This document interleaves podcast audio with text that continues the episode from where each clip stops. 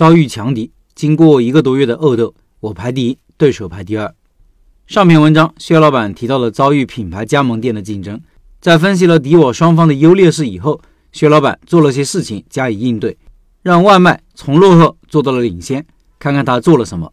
他说，美团经理来找我说，竞争对手来了，要我上活动。那时正好快春节了，订饺子往家里囤的顾客很多，堂食很忙，而且我认为外卖上新店，加盟总部。肯定会有一套打法带加盟商，我选择了避开这个时期，等过完春节再说。熊大爷的单价比我高，我首先在外卖平台上把价格往上调，调到接近他平台上的价格，然后把外卖平台所有的活动下架，准备把外卖平台上的顾客让给他们。可能是临近春节那些天，大家都忙，点外卖的也多，我看着他们的外卖单量一天天的在往上涨，而我的单量也没有和我想象的往下掉。那几天在饭口时间，我还经常关掉外卖店，主要是为了保证堂食的出餐速度。一直到初八，大家正常上班，休息的店铺也差不多开店了。我再看外卖上的单量，熊大爷饺子店做到了月单量一千二百单以上，我的店还保持和往常一样的八百多单。元宵节过后，整体都在下降，大家都说三月不好过，我店里营业额也掉了一半，一天的营业额只有一千五左右了，外卖单量也降到了月售两百多单。最惨的一天，双平台加起来只有个位数，是时候做点什么了。第一，从产品上我加了两个炖菜，对手面积小，我就先利用堂食优势抢顾客。本来我店里就经常有人要凉菜喝酒的，加上炖菜，满足当地人对东北菜的期待，也增加北方人口味上的回忆。第二，拍出制作过程发到抖音上，南方人还挺感兴趣学习的，经常有宝妈来尝尝，说看看和他们在家里做的有什么区别。第三。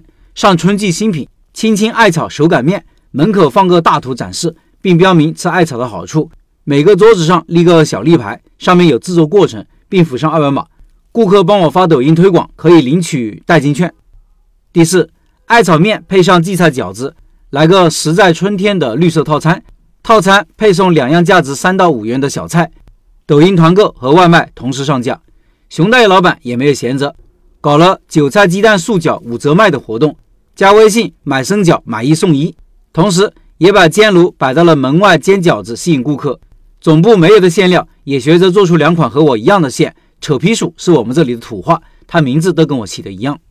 子弹准备好了，就准备冲锋了。对手主打外卖和生饺外带，所以我决定把主战场放在外卖和生饺子上。首先，堂食我是有优势的，对手就算装修再好，接待能力有限。我在他店门口蹲过几个小时，饭点最忙的时间段也没有坐满过，主要是太小，大家不愿意进去挤。除非你的产品很有吸引力，让人愿意排队。我要改进的就是服务。我看美团上的评价，顾客拿我们店和他们对比，对比更多的是服务方面。在生鲜外带上，熊大爷加盟店和元记云饺这两个品牌都是主打生鲜外带。从他们把橱窗放在门口展示产品陈列上也可以看得出来。我之前说过。当这类加盟店开到我们这里，我就在旁边找个店，和他一样做外卖生鲜，也把操作签放门口制作，产品对外展示，并突出我的揉面过程和新鲜肉线条。通过这种方式来和他竞争，因为他们的母线和饺子皮都是从总部发过来的。我要用我的长处去攻击对手的短处。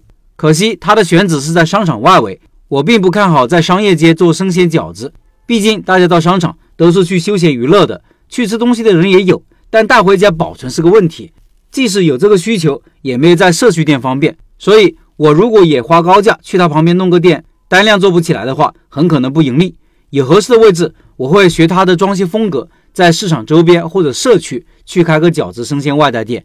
我现在要做的就是多在微信和抖音上发饺子制作的视频，在微信群里发代金券，吸引顾客到店来买生鲜饺子。送货上门的服务也还是要接着做。第三。外卖平台是主战场了。首先，我观察对手的外卖店在装修上很显档次，口号也非常吸引人，加上漂亮的橱窗背景图，专业拍摄的视频讲解品牌故事，产品图片背景统一，色彩聚焦，凸显产品。菜单都是总部专业的部门设计好的。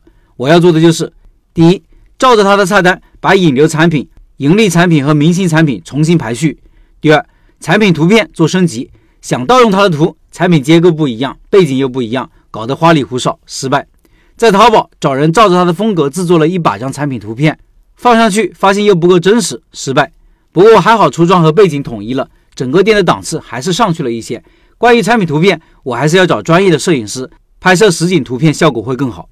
第三就是价格了，它的同品单价比我高出许多，给了我足够的空间。我先是把单价调到和对手接近，通过满减、免配送费、好评送券、收藏有礼、第二份半价等等活动，把价格降下来。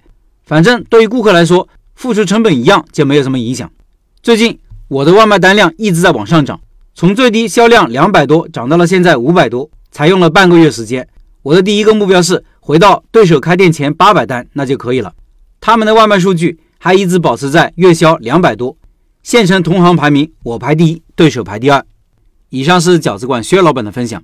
最后，四月份的拜师学艺项目是饺子，和开店十一年的老司机学习开饺子店。